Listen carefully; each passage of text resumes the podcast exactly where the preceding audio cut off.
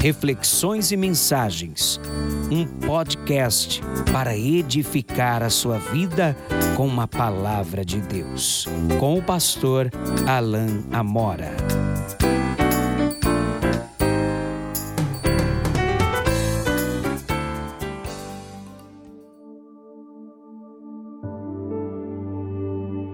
A cura pela palavra para a ansiedade.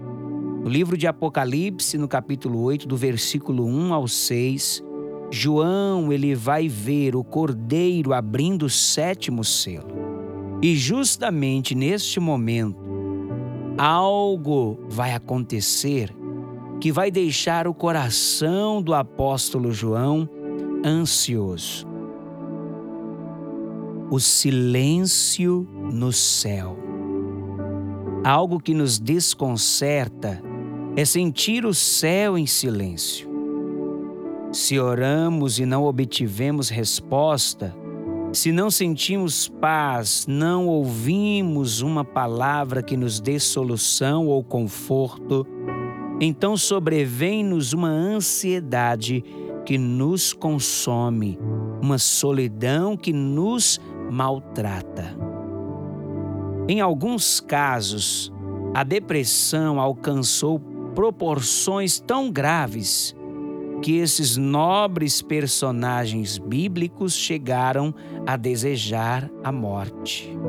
Moisés, quando estava vivendo um momento muito difícil, ele disse: Se assim me tratas, mata-me de uma vez, eu te peço. Se tenho achado favor aos teus olhos, e não me deixes ver a minha miséria. Isso está registrado em Números capítulo 11, versículo 15. Não só Moisés passou por isso, como também o grande profeta Elias, ameaçado por Jezabel, foi ao deserto caminho de um dia e veio e se assentou debaixo de um zimbro e pediu para si a morte e disse: Basta, Toma agora, ó Senhor, a minha alma, pois não sou melhor do que meus pais. Isso está registrado no primeiro livro dos Reis, capítulo 19, versículo 4. E assim como estes profetas, homens de Deus, Jeremias, ele foi ainda mais longe. Ele desejou nunca ter nascido e disse: Maldito o dia em que nasci.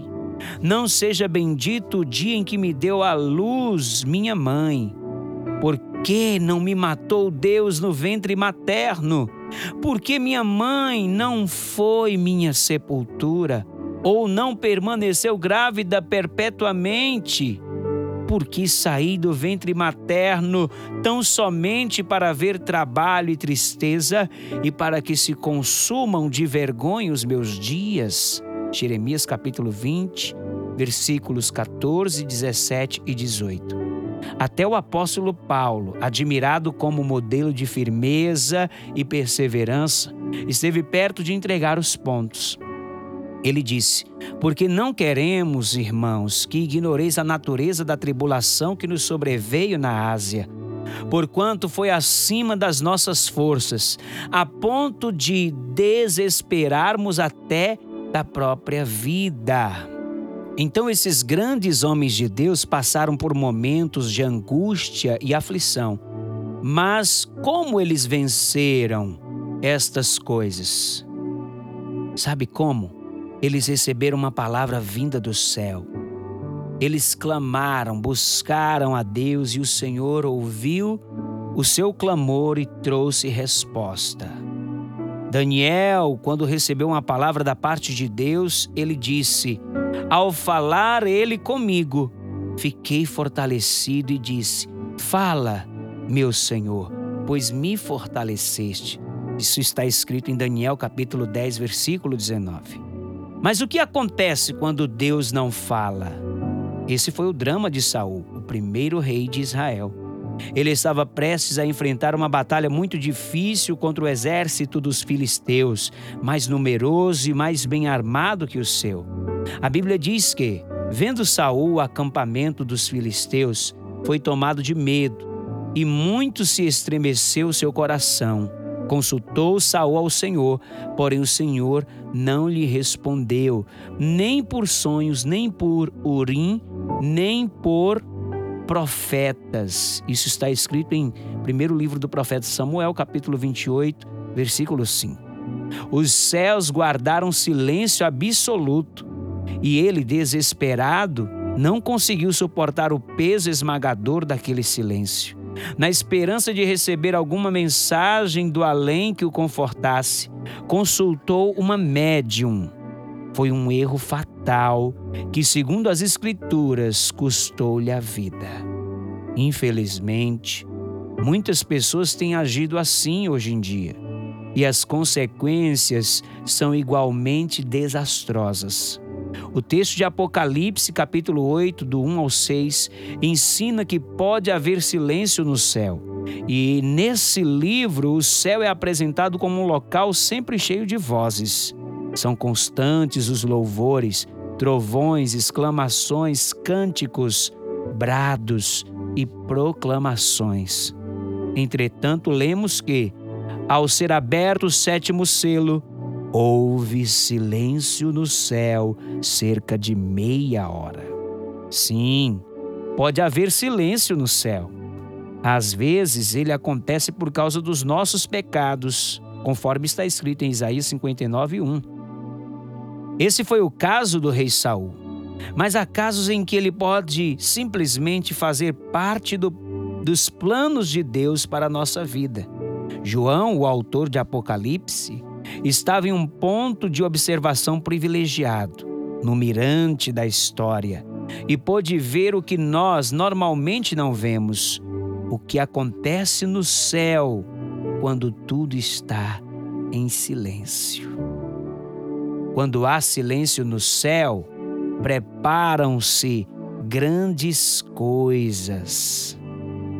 Ao contrário do que podemos pensar, em momentos de angústia e ansiedade, nos quais suspiramos por uma resolução rápida dos problemas, o silêncio no céu não é sinal de inatividade, e sim de cuidadosa preparação. Apresentam-se sete anjos em pé diante de Deus, todos com trombetas nas mãos. Cria-se então uma expectativa, porque no livro de Apocalipse as trombetas são símbolo de anúncios e libertações. Esses anjos comportam-se como orquestra a preparar-se para as primeiras notas de um grande concerto. Os instrumentos já foram afinados e o maestro ergueu a batuta. Olhos, dedos, lábios e ouvidos aguardam apenas um sinal. Até o público, atento, permanece calado. Ninguém anda nem conversa. Muitos prendem a respiração.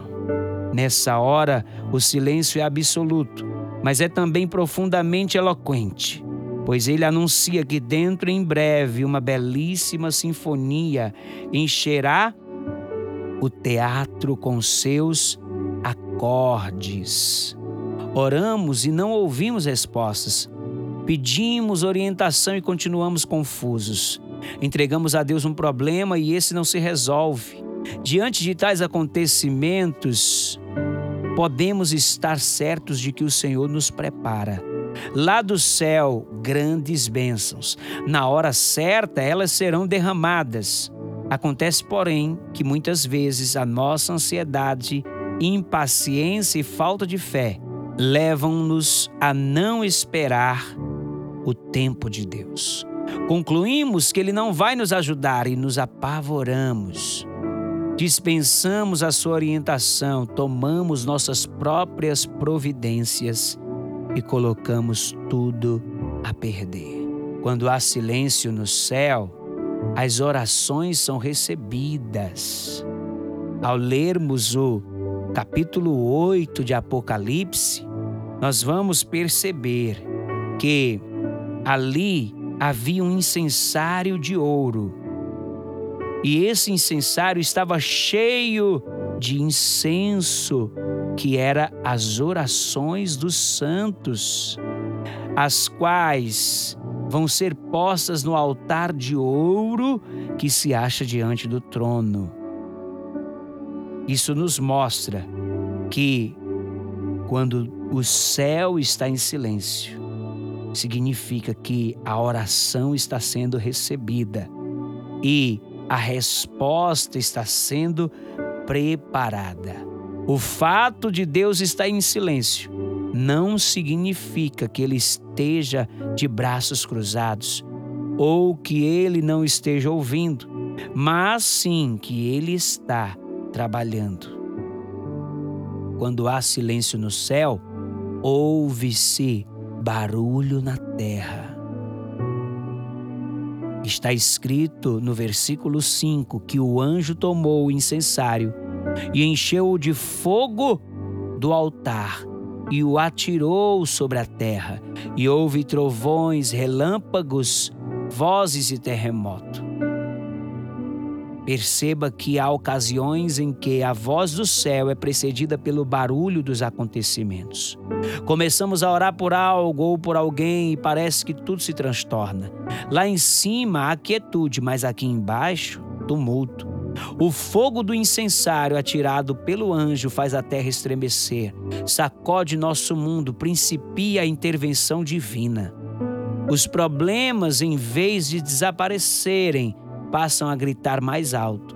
E nós que esperávamos uma resposta totalmente diferente às nossas súplicas, ficamos definitivamente desconcertados. Talvez você esteja vivendo um momento aonde parece que Deus não está te ouvindo. O céu está em um silêncio ensurdecedor e a sua alma se inquieta e se abate dentro de você. Porém, não deixe de orar, vigiar, trabalhar, perseverar e confiar, pois Deus está trabalhando. O silêncio de Deus é um sinal de que Ele está preparando coisas grandes, mas a ansiedade, ela tem sido uma marca registrada nesses últimos dias. O homem dos dias atuais vive debaixo de opressão e medo constantes.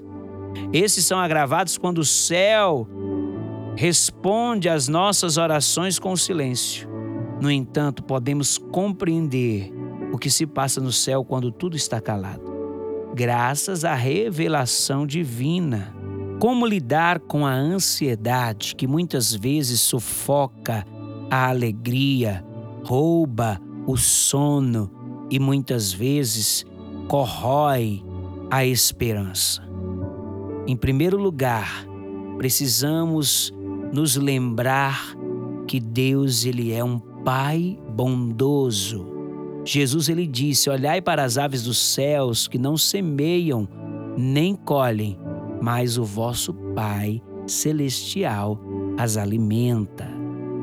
Davi ele disse: Os filhos dos leões têm fome, mas aqueles que buscam ao Senhor de nada têm falta.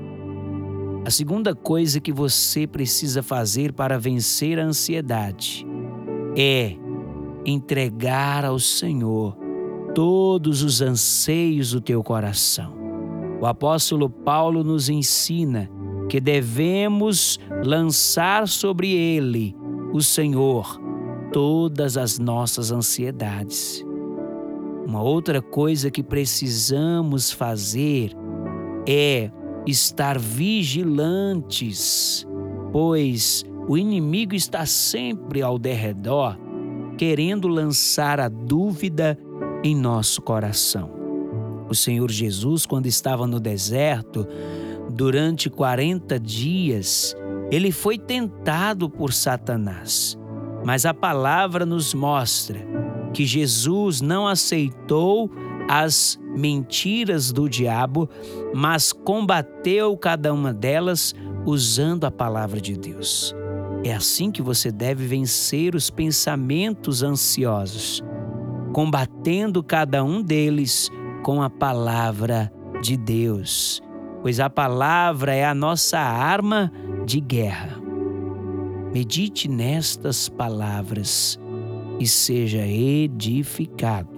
Eu sou o pastor Alain Amora, da Missão Cristã Ágape, e desejo que esta mensagem ela edifique a sua fé e abençoe a tua vida.